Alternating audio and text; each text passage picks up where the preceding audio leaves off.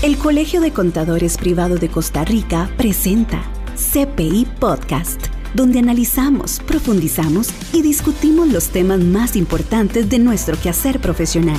Conéctese ahora y aprendamos juntos. ¿Dónde se encuentra usted esta vez que también continúa con nosotros en CPI Podcast? ¿Está manejando una presa? ¿Va en el bus escuchándonos con unos audífonos o está corriendo? ¿O simplemente está haciendo oficio en la casa, ordenando la ropa y todos los quehaceres? Lo que sea que esté haciendo, le agradecemos que nos deje entrar en la intimidad de sus oídos a nosotros, el Colegio de Contadores Privados de Costa Rica, con este espacio llamado CPI Podcast donde analizamos, profundizamos y discutimos los temas más importantes de nuestro quehacer profesional. En este caso, continuamos hablando de precios de transferencia. Eh, es un tema demasiado profundo, demasiado bonito, en donde usted, como contador, podría incursionar en algún momento. Y si no, pues que sepa este, cómo se aplica y todo, porque puede ser que usted requiera de un estudio de precios de transferencia. Estamos con nuestro querido amigo Elan Rodríguez Ramírez, quien es eh, encargado y trabaja pues este, este tema de precios de transferencia en el prestigioso despacho R. Artavia y Asociados. ¿Cómo se encuentra hoy don Elan Rodríguez Ramírez? Gracias a Dios, muy bien, muy buen día. Gracias por venir por acá de nuevo, don Elan, este, a las instalaciones del colegio, porque vamos a continuar hablando de precios de transferencia. Y bueno, ¿qué le parece si repasamos brevemente qué era precios de transferencia y qué era vinculación, nada más para que comencemos de nuevo para los que no nos escucharon la vez pasada. Muy rápidamente, tal vez en un par de minutos, eh, un minuto nada más. Eh, este tema inició en el año 2003 con una directriz interpretativa eh, de forma informal. Después se trató de regular un poco mejor con, la, con el decreto 37898-H. Después hubo un cambio muy, muy interesante con un decreto que fue el decreto 40 41818-H que hizo un cambio interesantísimo en el reglamento del impuesto de renta que en ese momento era el decreto 18445-H con los artículos 65 al 73, eso fue al 74 fue muy interesante eso, eh, porque antes no estaba en el reglamento, sino que en un decreto 37898. Después eh, un cambio importantísimo porque por fin, a Dios bendito gracias, eh, la ley 9635 hizo una incursión eh, haciendo el artículo 81 bis en la ley del impuesto sobre la renta. Después eh, hubo un cambio muy importante porque el decreto 18445-H mm, se, se eliminó para darle vida al decreto 43198-H y entonces ya no están en los artículos 65 al 74 otrora, sino que ahora están en los artículos 74 al 83 del decreto 43198, donde se regula los precios de transferencia. Y eh, algo muy importante también para en, este pequeño minuto, el, la resolución 44, 44 del año 2019, que de forma amplia, pero resumida, explica el estudio de precios de transferencia, cómo es que se debe estructurar y también eh, cómo debe ir el, el, no solamente el estudio de precio de transferencia, que es el local file, sino también eh, lo que es el, el, la documentación del estudio eh, información corporativa. Entonces, en, dos artículos, en el, en, es muy importante ese decreto porque regula la estructuración del estudio de precio de transferencia, lo, local file y también la información corporativa. Habíamos dicho también, bueno, esa parte de la normativa eh, muy importante para que sepan los colegiados y los que nos escuchan ubicarse. Y ahora hablar de, de qué es precios de transferencia y también de una vez en, el acto, qué es la vinculación. Sí, vinculación está a forma, en forma resumida, porque ya lo habíamos conversado en el podcast anterior, eh, se regula por tres formas. Tres Está, está relacionado con tres puntos muy específicos. Por control, por familiaridad, eh, ya sea por afinidad o por consanguinidad en segundo y cuarto grado respectivamente, o también eh, por capital, capital a partir del 25% del capital social. Y habíamos dicho que entonces las personas que, que, que, tengan dos o más empresas que estén vinculadas de esta forma, escucharon, por capital, por afinidad o familiaridad o por control, entonces podríamos ya estar pensando que tendrían que aplicar precios de transferencias, siempre y cuando hayan transacciones entre ellas. Eso fue lo que hablamos. Si no hay transacciones entre ellas, pues no pasa nada. Así es. ¿Y cuáles eran las transacciones más comunes que se dan entre compañías? Las más comunes, diría yo, préstamos entre partes vinculadas, compra y venta de materia prima, compra y venta de inventario disponible para la venta eh, y también venta de servicios. Venta de servicios. Venta de servicios, servicios de contabilidad, servicios de limpieza, servicios de seguridad. Diría yo que a resumidas cuentas serían las transacciones más comunes. Estamos analizando temas, discutiendo y llegando a puntos de acuerdo. CPI Podcast, una herramienta alternativa de nuestra comunicación. ¿Qué le parece si hablamos un poquito de préstamos entre vinculadas? Muy importante. Recuerdo que la semana pasada usted nos habló que, este, bueno, es, se puede decir que es normal que entre compañías se presten dinero, pero con esto de la pandemia, como los bancos no estaban prestando dinero, pues se fomentó o se propició que hubieran más préstamos entre compañías, ¿cierto? Así es, las entidades financieras eh, tenían bajas tasas de interés, pero un problema, no prestaban. Ponían mil excusas para, Ujú. para no prestar. Entonces se vieron obligadas las partes las empresas entre partes vinculadas, las empresas relacionadas se vieron obligadas a prestarse la más líquida a la menos líquida. La empresa más líquida le prestaba a la empresa menos líquida, porque hay un principio que es el principio de negocio en marcha que eh, sigue existiendo en, en, los, en las normas internacionales de información financiera. Entonces, de hecho, en la NIC 1 habla de, de ese principio, el de negocio en marcha. Claro. Y hablando de esta transacción, que son préstamos, podríamos decir entonces que ya si hay un préstamo entre compañías en la- las cuales son vinculadas de acuerdo al control, familiaridad o capital, entonces ya ahí aplica el estudio. pues, Totalmente de acuerdo, así es. Y claro, deben de cumplir con términos contractuales, debe cumplir con todo lo que indica el decreto 49 del año 2019, eh, eh, porque debe tener un contrato. Eh, no, no es simplemente que se presta entre partes vinculadas y ya, sino que debe tener un contrato, también debe de, de haber eh, un cobro de intereses, porque mentiras que una, una empresa le presta a a otra sin intereses o una persona le presta a otra sin intereses. Eso no es una tesis que se pueda defender. Bueno, y, y para allí va, porque entonces, ¿qué es lo que quiere, pues, este, llamémoslo así, la, la Dirección General de Tributación? Que si hay un préstamo, entonces está bien, se prestaron plata, pero que exista una tasa de interés. Porque lo que se analiza es justamente la tasa de interés. Entonces, claro, hay muchas formas de, de analizar eso. Eh, lo que hice, mm, hay, hay muchas tesis que se, que se pueden utilizar para eh, comparables de tasas de interés. Uno, por ejemplo, el Banco Nacional establece de forma pública eh, la tasa de interés, el Banco de Costa Rica también, el Banco Popular, por citar tres bancos del Estado. Eh, pero también los bancos privados, eh, la FIS, Scotia, entre otro montón de bancos privados. Ellos publican en sus plataformas y las tasas de interés lo hacen. Entonces, esa información es información pública, disponible y confiable. Son las tres características de un comparable. Si un comparable no cumple con esas tres características, la santísima trinidad de los precios de transferencia, ese comparable no es comparable. El comparable debe tener información pública, información disponible e información confiable, porque si no, entonces eh, no es un comparable. Vamos a ver si aprendimos.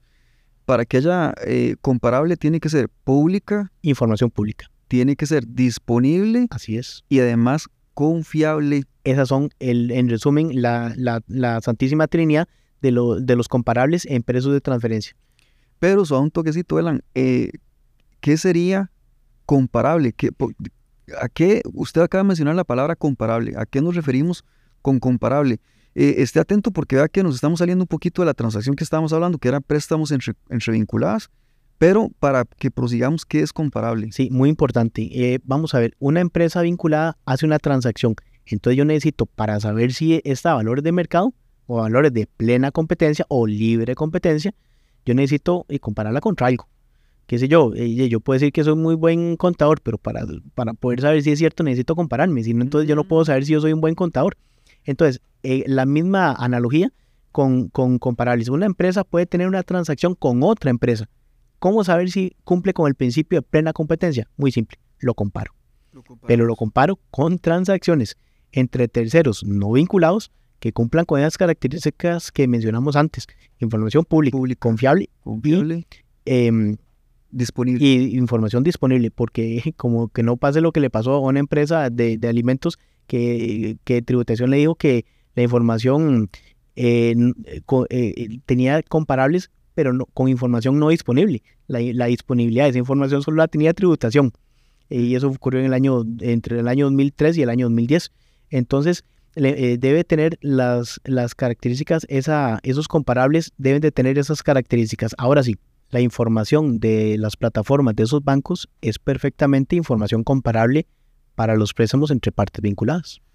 Muy bien, entonces nada más para finalizar de hablar sobre préstamos entre partes vinculadas, eh, interesante que ahora cuando hacen auditoría, cualquier auditor de auditoría financiera tiene que eh, dedicarle un tiempo a ver si hay transacciones entre vinculadas y, y mencionarlo, ¿cierto? Así es. Muy bien, ya hablamos entonces de la parte de préstamos. Eh, otra transacción frecuente que sea, eh, que usted mencionó, fue transacciones de compra y venta entre compañías de inventario de mercadería, ¿cierto? Así es. Se pueden utilizar eh, comparables internos, se pueden utilizar comparables externos y hay métodos de precios de transferencia para evaluar esos comparables. Los métodos directos son complejos porque necesitan ser productos totalmente idénticos. Por ejemplo, una bebida carbonatada eh, debe tener, debe ser de vidrio eh, de 125 mililitros y un montón de características más. Pero eso es tan complejo porque no puede venir en ofertas. Entonces, no es un comparable si viene en una oferta. Entonces las empresas utilizan el método del margen neto transaccional. Por ejemplo, con plataformas, eh, con plataformas que tienen información que cumplan con las características de información pública disponible y confiable. Entonces, en esas plataformas yo puedo adquirir comparables externos. Sí, entonces ya saben ustedes, estimados eh, colegiados y personas que nos escuchan, si también hay transacciones de compra y venta entre relacionadas o hermanas o vinculadas eh, de inventario de producto tangible, ya tenemos que estar viendo, ver cómo hacemos un estudio de precios de transferencia. Y el último, bueno, último no, otra, porque hay muchas transacciones, sería servicios entre sí, ¿verdad? Este, habíamos dicho que estos servicios podría ser vigilancia, es la misma contabilidad, ¿verdad? servicios de vigilancia, la misma contabilidad, servicios de limpieza, y esos comparables eh, son, son complejos. Eh, ¿Qué es lo que, por ejemplo, en servicios de seguridad, qué es lo que, lo que por ejemplo, se podría hacer? Eh, se pueden pedir cotizaciones, cotizaciones de empresas de seguridad, y entonces se comparan estos valores de terceros con lo, lo que yo cobro entre, empresa- entre empresas vinculadas. Entonces yo podría utilizar perfectamente una cotización como un comparable. ¿Qué le parece si hay transacciones, por ejemplo, de alquileres? Yo soy el dueño de una propiedad y se lo alquilo a una vinculada, a una hermana. ¿Eso también aplica? Totalmente, totalmente. Por dicha información pública, disponible y confiable, eh, donde yo puedo saber cuánto cobran por alquileres eh, en distritos y en, y en distintas provincias del país y cantones eh, para locali- geolocalizar los alquileres. Por ejemplo, una parte vinculada le alquila a otra parte vinculada y está ubicada en Moravia, por ejemplo. Entonces, yo me meto en la plataforma de la Sugeval y claro, hay que saber buscar, pero en la plataforma de la Sugeval hay información que cumple con esas ca- características y entonces por metro cuadrado indica eh, por tipo de comercial, supermercado, eh, empresas de, de bodega y empresas de servicios y yo geolocalizo esos tipos de alquileres y entonces esa información podría ser perfectamente mi comparable para utilizarla en mis transacciones entre partes vinculadas. Está escuchando lo más actual, la información y tendencia de los mercados en CPI Podcast.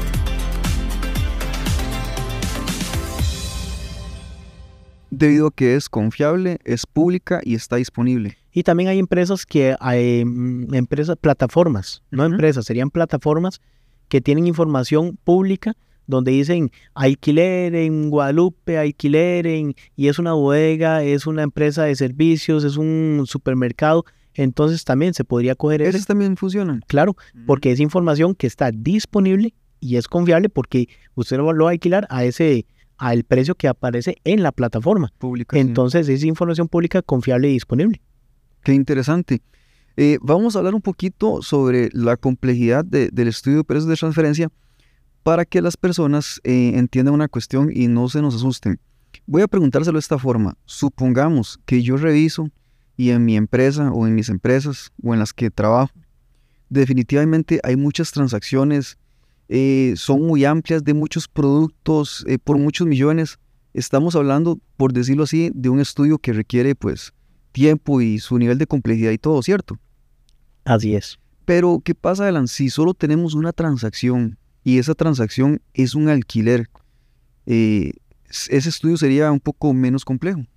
Sí, de hecho recuerdo las palabras textuales de Nogia Costa en una conferencia internacional de, información de normas internacionales de información financiera que patrocinó, por cierto, un colegio, el Colegio de Contadores Públicos de Costa Rica, eh, y el señor Nogia Costa, que era el viceministro de Hacienda, textualmente citó de que eh, el ejemplo que usted dijo, eh, y entonces él dijo que cuál puede ser el estudio de precios de transferencia en una empresa, en una empresa que tiene tres, cuatro eh, alquileres y la alquila a un familiar eh, o a una empresa hermana, pero también la alquila a terceros no vinculados. El recibo del alquiler. Eso dijo Nogia Costa.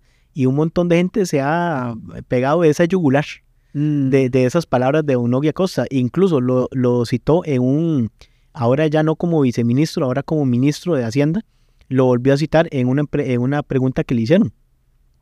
Eso quiere decir, Elan, que entonces no hay excusa para que usted no tenga un estudio, porque Totalmente. o- obviamente eso fue una expresión, pero, pero yo me imagino que al decir, bueno, ¿cuál es, cuál es su estudio? Ese es el recibo. De que lo- la, la idea es poner ese recibo, pues plasmarlo en un documento que diga estudio de precios de transferencia y no, que cumpla con ciertas cositas para tenerlo allí. Es que el estudio de, de precios de, de transferencia en realidad es un documento bastante complejo. Es un documento complejo. Si ustedes ven la resolución 49 del año 2019, se dan cuenta que, que es un documento complejo. Claro. Entonces, para poder cumplir con todo eso, eh, se requiere mucho tiempo. No, sé, no es algo que se haga ni en una semana ni dos. Es más, eh, yo me atrevo a decir que ni siquiera en un mes. Yo me atrevería a decir que es normal que se haga un mes y medio o dos meses. Entonces, por una transacción donde yo le, le- lo mismo que le cobro a mi primo, por citar un ejemplo, le cobro a, a un hijo de vecino que no está relacionado conmigo, eh, hacer un documento que puede costar perfectamente muchísimo más de 3 mil dólares, entonces no vale la pena. eh, eh, saldría más caro, hay un dicho, Sí, que, claro. que, que sale más, más caro el, el caldo que los huevos. Sí. Eh, entonces, eh, no tiene sentido. Y hay un principio. Incluso las mismas normas de información, normas internacionales de información financiera citan que cuando la aplicación de una norma sale más cara para los efectos, entonces que se, en las notas a los estados financieros se puede hacer una excepción a la regla. ¿Por qué? Porque no puede, el principio de negocio en marcha está por encima de, de- de la aplicación de una ley.